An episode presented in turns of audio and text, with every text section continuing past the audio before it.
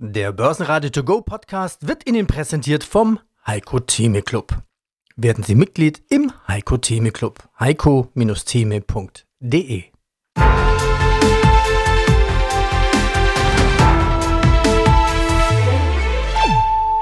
Börsenradio Network AG Marktbericht Aus dem Börsenradiostudio A meldet sich heute Peter Heinrich. Sie hören auch meinen Kollegen Andreas Groß. Heute ist Mittwoch, der 30. August 2023. Guten Tag, meine Damen und Herren. Mein Name ist Christian Henke. Ich bin Senior Market Analyst bei IG Europe in Frankfurt. Und aus dem Börsenradiostudio grüßt Peter Heinrich. Grüß dich, Christian. Servus. Hallo. Heute ist 30. August 2023, der DAX und der August. Ja, der DAX war wieder bei der 16.000er Punkte-Marke noch ist der August ja nicht vorbei. Die Abrechnung kommt ja immer zum Schluss. Die Verluste werden immer kleiner. Eigentlich ist der August ja der schlechteste Monat des Jahres oder mit einer der schlechtesten, muss man sagen. Wie groß ist denn momentan das Minus?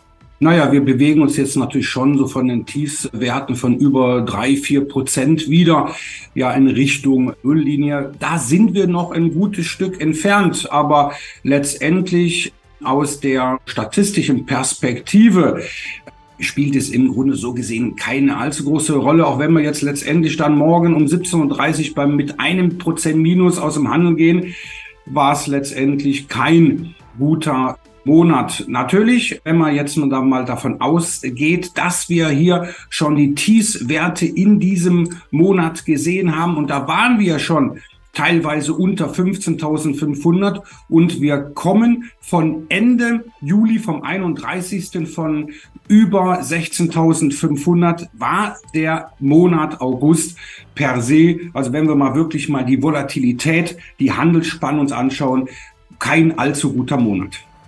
Es riecht nach Inflation, aber weniger streng als im Juli. Die Inflationsrate liegt jetzt bei 6,1 Prozent, runter von 6,2. Naja, eigentlich gar nichts. Trotzdem noch heiß, also viel zu hoch. Was macht das für den Euro? Er stieg auf 1,0924 Dollar. Und wer glänzt? Gold natürlich mit einem Preis von 1945 die Feinunze. Die Schlusskurse. Der DAX schließt 0,2% schwächer bei einem Stand von 15.892. Also ganz klar unverändert. Und der ATX in Wien als TR Total Return 7006 Zähler, ein Plus von 0,5%. Ja, mein Name ist Gregor Rosinger, ich bin Generaldirektor und Mehrheitseigentümer des Finanzkonzerns Rosinger Group. Ich möchte mit Ihnen noch ein zweites Thema besprechen, Thema Rezession. Ich habe es vorhin schon ein bisschen angesprochen. China abhängig natürlich auch von Deutschland, wenn Deutschland plötzlich in Rezession wäre. Wir unterhielten uns ja eigentlich schon von einem Jahr im Interview über kommende Rezession bei uns in Deutschland zum Beispiel oder Europa. Ich führe ja viele Interviews mit Vorständen von börsennotierten Firmen und eigentlich bin ich überrascht, wie robust sich die Wirtschaft hält. Trotz, jetzt gehe ich mal die Argumente durch, trotz hoher Inflation ist der private Konsum nicht so stark eingebrochen wie erwartet. Trotz die Zinswende, die bei den Verbrauchern jetzt trotzdem so langsam ankommt, trotz die Industrie, die eigentlich man gedacht hätte, die den Einbruch der Konsum, der, der private Konsum nicht kompensieren könnte. Und es gibt kaum Impulse aus dem Ausland. Trotzdem ist die Wirtschaft noch stabil in der Rezession. Ich hätte mir das viel, viel schlimmer vorgestellt. Herr Rosinger, was stirbt zuerst, die Inflation oder die Wirtschaft? Naja, das kann man so in dieser Einfachheit nicht sagen. Das Thema ist, wir müssen davon ausgehen, dass wir natürlich bedingt durch Corona, auch bedingt durch Lieferkettenprobleme in den letzten Jahren einen gewissen Nachholeffekt haben. Dieser Nachholeffekt waren teilweise Aufträge im Investitionsgüterbereich, sei es Maschinen, Anlagen und dergleichen, aber auch Automobile zum Beispiel. Wenn Sie zurückdenken, hat es eine Zeit gegeben, die eineinhalb, zwei Jahre her ist, wenn Sie da einen Neuwagen bestellt haben, hatten Sie eine Lieferzeit bei begehrten Modellen von einem Jahr. Wenn Sie Pech gehabt haben mit irgendeiner Sonderfarbe, Schiebedach und dergleichen, dann ist Ihnen gesagt worden, naja, wenn Sie Glück haben, 18 Monate, vielleicht werden es auch 24 Monate. So, dieser Auftragsstau, der löst sich jetzt langsam auf und vieles von dem, was jetzt noch eine scheinbar gute Auslastung ist, ist diesem Auftragsrückstau geschuldet. Wir müssen aber natürlich, wenn wir die Rezession verstehen wollen, nach vorschauen. Und äh, für diese Forecasts gibt es immer wieder natürlich unterschiedliche Indizes, wie zum Beispiel den Einkaufsmanager-Index. Es gibt auch vom IFO, es gibt aber auch zum Beispiel immer die regulären Umfragen von Standard Poor's Global, wo entsprechende repräsentative Samples von Einkaufsmanagern befragt wurden bzw. werden. Das passiert monatlich. Und die letzte veröffentlichte Umfrage dort sagt, dass dieser Einkaufsmanager-Index von S&P im Juni bei 48,3 Punkten gelegen ist. Im Juli ist er bei 44,7 Punkten gelegen. Und man muss wissen, 50 bedeutet neutral, alles unter 50 bedeutet eine Schrumpfung. Das heißt, das Einkaufsvolumen schrumpft bereits und zwar stark fallend. Das ist, und auch die Preise. Das ist dieser Index von 44,7 im Juli gegenüber 48,3, was schon eine Schrumpfung im Juni war. Und interessant ist, das ist der Durchschnitt über alle Sektoren, Industrie, über verarbeitendes Gewerbe, also das Handwerk und auch über die Dienstleistungen. Und interessant ist, dass die Dienstleistungen die Hoffnung nicht erfüllen können, dass die Dienstleistungen und der private Konsum die Rezession zur Gänze abfangen. Und es ist mittlerweile so, dass auch der Dienstleistungssektor schrumpft. Der Industrieindex in dieser Zahl liegt bei 39. Also da ist man weit weg von jenem Wachstum. Also trotz inflationärer Tendenzen in der Dienstleistung kann diese Inflationstendenz die Rezession nicht aufhalten. Und hier ein Überblick über diesen Podcast. Heute haben wir für Sie diese Interviews in diesem Podcast zusammengeführt. Quantencomputer Qubits mit Partec seit Juli an der Börse. Christian Henke, technische Indikatoren, DAX, Nvidia, Apple, Adidas, L'Oreal und die Barbie-Aktie Mattel. Dachfondsmanager Günter Fett. Trendfonds sind Pharma und Gesundheit, zudem Ökologie und Nachhaltigkeit. Zurück in die Normalität, die über hunderte von Jahren normal war. Gregor Rosinger über die Rezession, Zinsen und seinen Index. Verbio CEO Klaus Sauter sagt, diese Energievernichtung ist totaler Schwachsinn.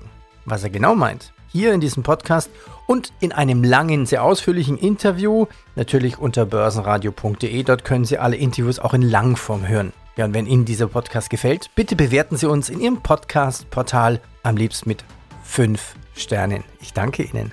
Mein Name ist Klaus Sauter. Ich bin Vorstandsvorsitzender der Verbio AG und wir produzieren grüne Moleküle aus Biomasse, die in unterschiedlichen Bereichen zum Einsatz kommen. Also mir würde die Zahl vor dem Komma würde mir schon reichen. Aber äh, ich will Sie da nicht, nicht weiter tratzen. Schauen wir doch mal. Vielleicht, vielleicht können wir das Ganze so lösen. Sie sind ja international aufgestellt. In welchen Märkten lief es denn besonders gut? Dadurch, dass wir in den USA gerade erst am Anlaufen sind und in Indien auch, das sind ja relativ neuere Entwicklungen, da sind wir ja nicht seit Jahren, ist schon das europäische Geschäft am besten gelaufen. Wir waren der Meinung, es läuft noch besser, deshalb hatten wir ja auch eine höhere Guidance. Da gab es bestimmte Entwicklungen. Wir sehen große Importe von zweifelhaftem Produkt aus China, wo ich der festen Überzeugung bin, dass das Betrug ist. Diese Eigenschaft, die die dem insbesondere im Biodiesel zuschreiben, hat es nicht. Das ist für mich ganz normaler Palmölmethylester, der aus Indonesien importiert wurde und dann für viel Geld nach Europa verkauft wird, als was höherwertigeres. Das hat massive Auswirkungen gehabt auf den gesamten Markt in Europa, hat uns dann natürlich auch getroffen. Klar, die Margen sind zurückgegangen. Aber es scheint sich jetzt alles zu bewahrheiten. Die EU hat eine Untersuchung einberufen oder gestartet letzte Woche am Donnerstag. Und da sind wir jetzt eigentlich ziemlich positiv gestimmt, dass das jetzt mal in die richtige Richtung geht. Das ist sicherlich nicht das Ende dieser ganzen Fehlentwicklung. Da muss man sich nämlich auch mal die Frage stellen, was passiert denn mit denjenigen, die sich an dem zweifelhaften Produkt bedient haben? Hat das irgendwelche Konsequenzen? Weil am Ende des Tages wurde dem Europäer, dem europäischen Steuerzahler ein Produkt verkauft zu einem vermeintlich günstigen Preis, was aber dann immer noch viel zu teuer war. Also es fand eine Schädigung statt im Milliardenbereich, wenn man es aufs Jahr hochrechnet, des europäischen Steuerzahlers.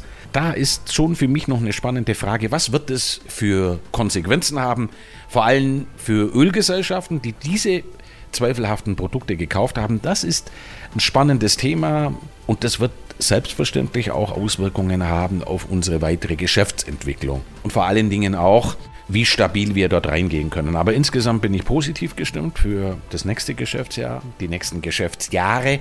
Der Bedarf an CO2-Einsparung, insbesondere im Verkehr, steigt überproportional. Das beschleunigt sich jetzt hinten raus. Bis 2030 sollen wir bei 25% Treibhausgasreduktion sein, von aktuell 8. Also das ist eine Verdreifachung. Die einfachen Lösungen sind weg, low-hanging fruits. Also das wird jetzt spannend die nächsten Jahre. Wir haben dazu ein intensives Investitionsprogramm, aber da müssen auch noch viele, viele andere Firmen investieren. Also der Ausblick, zumindest bis 2030 aus unserer Sicht, ist positiv. Ja, gehen wir die Sache einfach mal an. Was fällt noch auf? Am Mittwoch Fraport rockt den MDAX nach einer Kaufempfehlung von Societe Generale Kursziel von 52 auf 65 hochgestuft. Das war's mit den guten Nachrichten. Delivery Hero schnitt seinen Verlust halb durch, aber die Anleger sind nicht beeindruckt. Minus 12 Prozent. Autsch.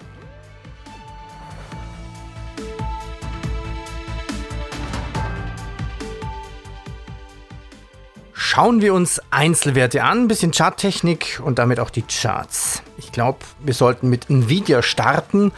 Das ist ja gigantischer KI-Hypewert. Nvidia hat ja mit den jüngsten Quartalszahlen die eigenen Prognosen deutlich übertroffen. Aber tatsächlich hat der Aktienkurs seit Bekanntgabe der Zahlen sogar leicht verloren und nachgegeben. Wie viel Luft nach oben ist denn in der Aktie drin?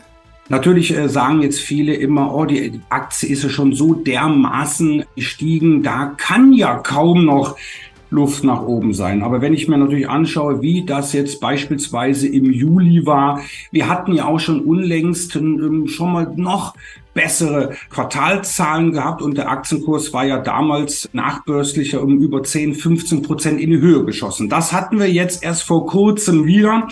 Die Quartalzahlen wieder ein Tick besser gegenüber den Prognosen und der Kurs ist nochmals über die 500 Dollar Marke geschossen. Charttechnisch und da schaue ich mir mal wirklich mal so, was für die Anleger sehr gut ist, mal so den Mittelfristchart in den Wochenchart an.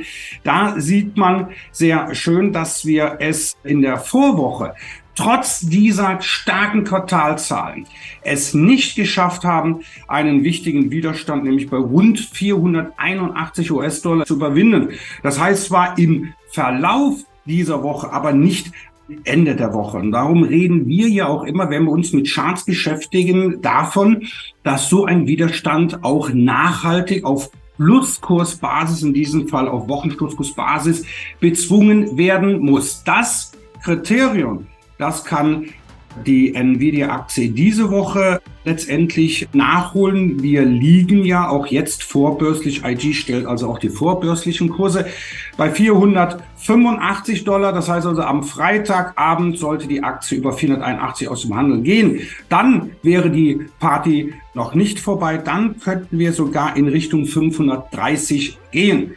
Grüß Gott, mein Name ist Günther Fett. Ich bin 1953 geboren, beschäftige mich seit 40 Jahren mit der Aktienanlage, unter anderem auch bei Privatbanken, wo ich auch Vermögensverwaltung gemacht habe. Ich habe in 2008 einen Dachfonds aufgelegt, den GF Global Select, der jetzt ein Volumen hat von um die 40 Millionen Euro und den berate ich seit 2008 bis heute. Und aus dem Börsenratestudio grüßt Sie Peter Heinrich. Grüße Sie, Fett. Servus. Hallo, Herr Heinrich. Was halten Sie eigentlich von ETFs? Bis vor drei, vier Wochen gar nichts. Das hat sich auch nicht geändert, aber ich habe jetzt erstmals einen ETF gekauft, weil ich festgestellt habe, dass dieses ETF gerade in den letzten zwei, drei Jahren sich doch besser entwickelt hat als die, die aktiv gemanagten Fonds, die deutsche Aktien machen. Nicht besser entwickelt wie der Fonds, der den Mittelstand bearbeitet. Ja, die haben ja sicherlich noch andere Zahlen vorzuweisen. Grundsätzlich halte ich überhaupt nichts von ETFs. Warum? Weil es für mich dummes Geld ist. Ja, ein ETF wird deswegen in erster Linie gekauft, weil er günstig ist in seinen Verwaltungsgebühren. Aber es ist ja ein Vorteil, ne? Also das ist ja, aber ich sage immer, ich lege doch nicht Geld an, da wo es am günstigsten ist, sondern da, wo ich am wenigsten, wo ich am meisten Risikoverteilung habe und eigentlich auch in Relation dazu den besten Ertrag.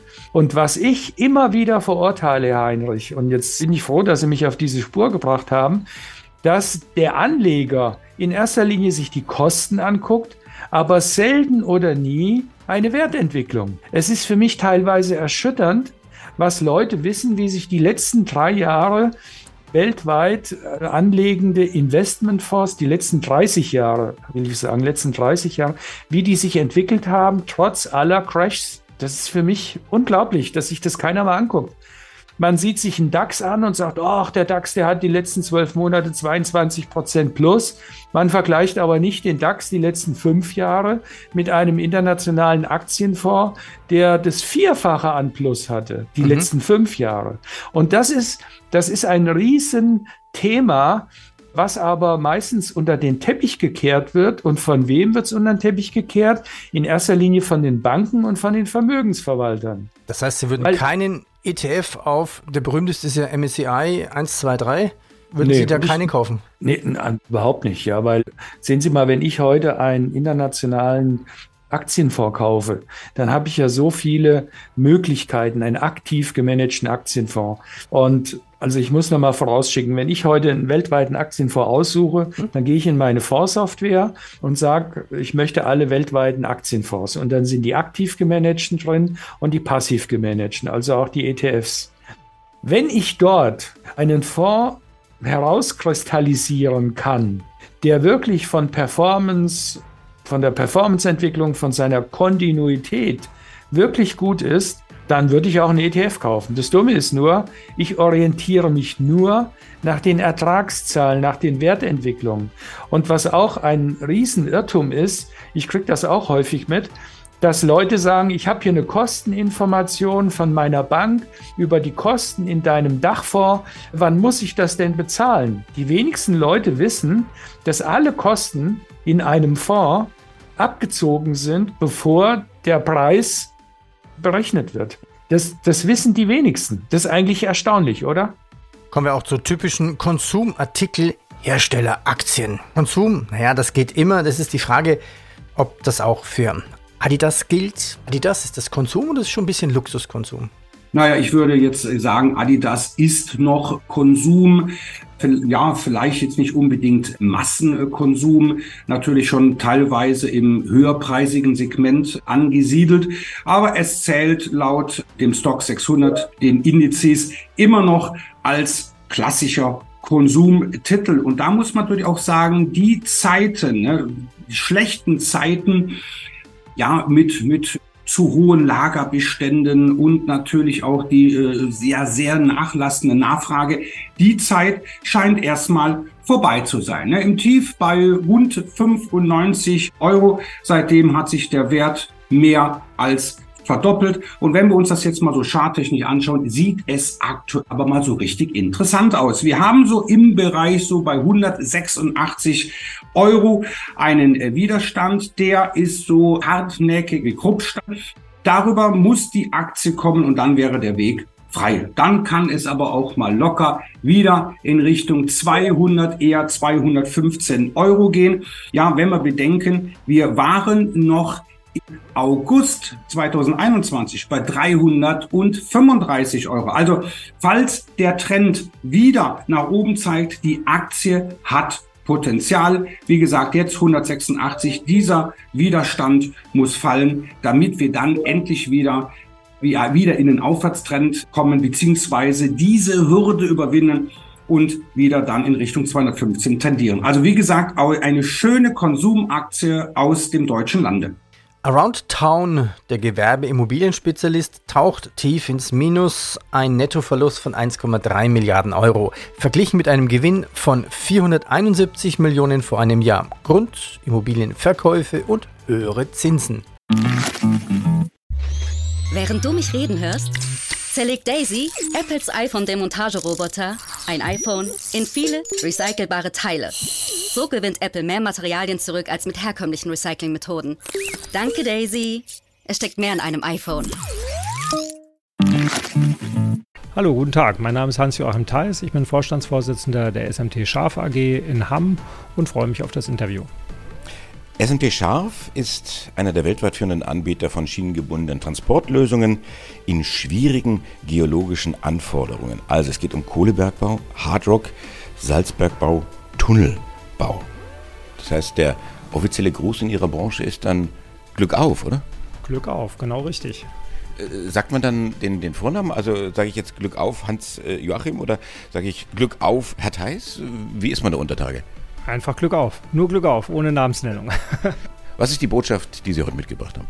Ja, SMT Scharf, zurzeit in einem etwas schwierigeren Fahrwasser, aber mit tollen Potenzialen ausgestattet, als Technologieführer in vielen Märkten führend und auf dem Weg, auch durch diese schwierige Zeit mit gestärkter Kraft herauszukommen. Und noch ein Absturz. Orsted, der Offshore-Windpark-Riese aus Dänemark, bricht um fast 22 Prozent ein. Schuld sind mögliche Abschreibungen in den USA. Nächste Aktie Apple. Naja, es ist auf jeden Fall ein Tech-Wert, wenn man sich so die Magnificent 7 ansieht an der Nasdaq.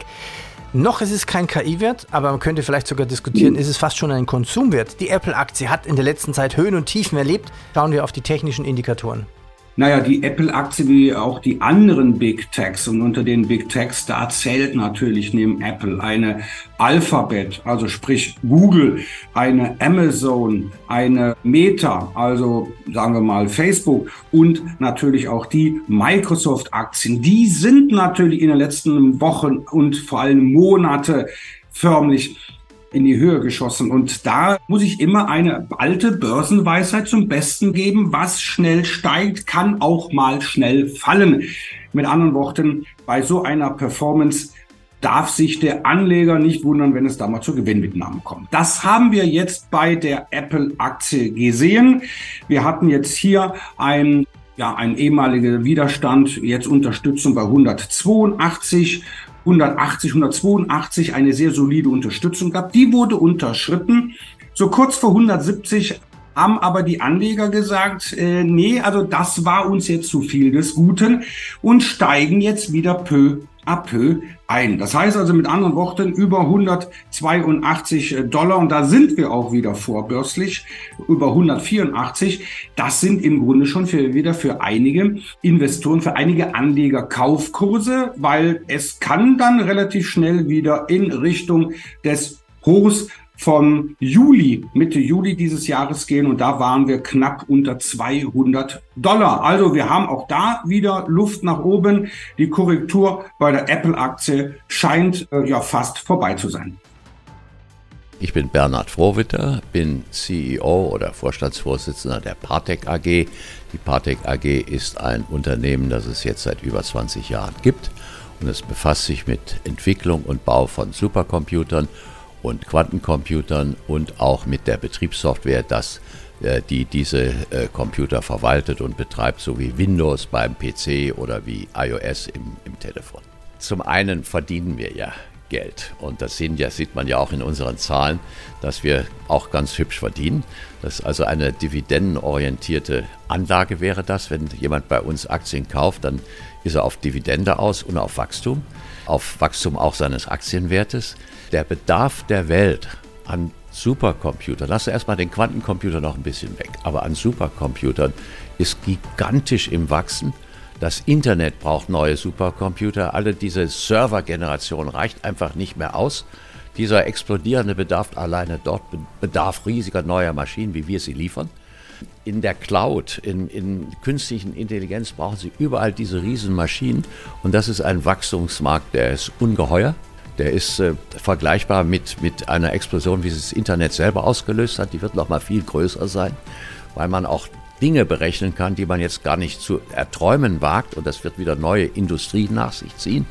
Und wenn Sie jetzt da noch den Quantencomputer mit einbeziehen und dann daraus verstehen in unserer Philosophie, dass wir diese Riesenmaschinen, das wird immer kleiner werden, weil der Quantencomputer als Booster, als Accelerator, als Coprozessor nicht mehr diese riesigen Mengen von Silikon braucht, die herkömmlichen Prozessoren, GPUs und CPUs und FPGAs, sondern da das auch erlaubt, groß zu reduzieren und trotzdem werden diese viel kleiner werdenden Maschinen sehr, sehr viel schneller und sehr viel besser rechnen können.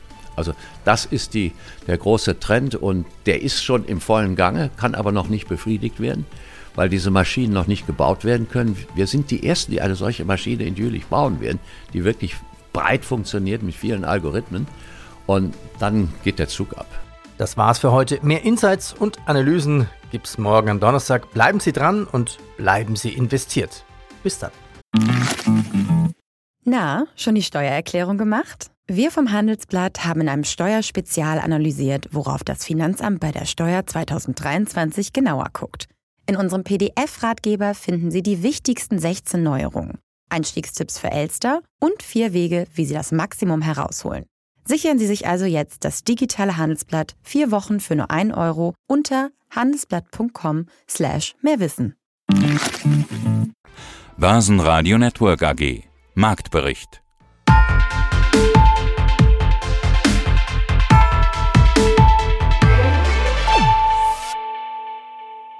Das Börsenradio Nummer 1 Börsenradio Network AG Der Börsenradio To Go Podcast wurde Ihnen präsentiert vom Heiko Theme Club. Werden Sie Mitglied im Heiko Theme Club. heiko-theme.de